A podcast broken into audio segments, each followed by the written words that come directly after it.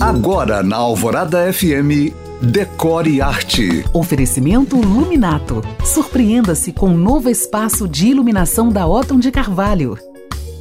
Você já deve ter visto que a Pantone anunciou a sua cor de 2023. A cor que regerá o decore e a moda, entre outros. O Viva Magenta ou Viva Magenta, como viu um especialista da empresa pronunciar. Viva Magenta, ou 181750, seu número de cartela, descende da família dos tintos e foi inspirada no vermelho da cochonilha, que é um corante forte e brilhante. Eu gosto, acho que essa é uma cor de personalidade, mas eu entendo que deve ser usada com moderação.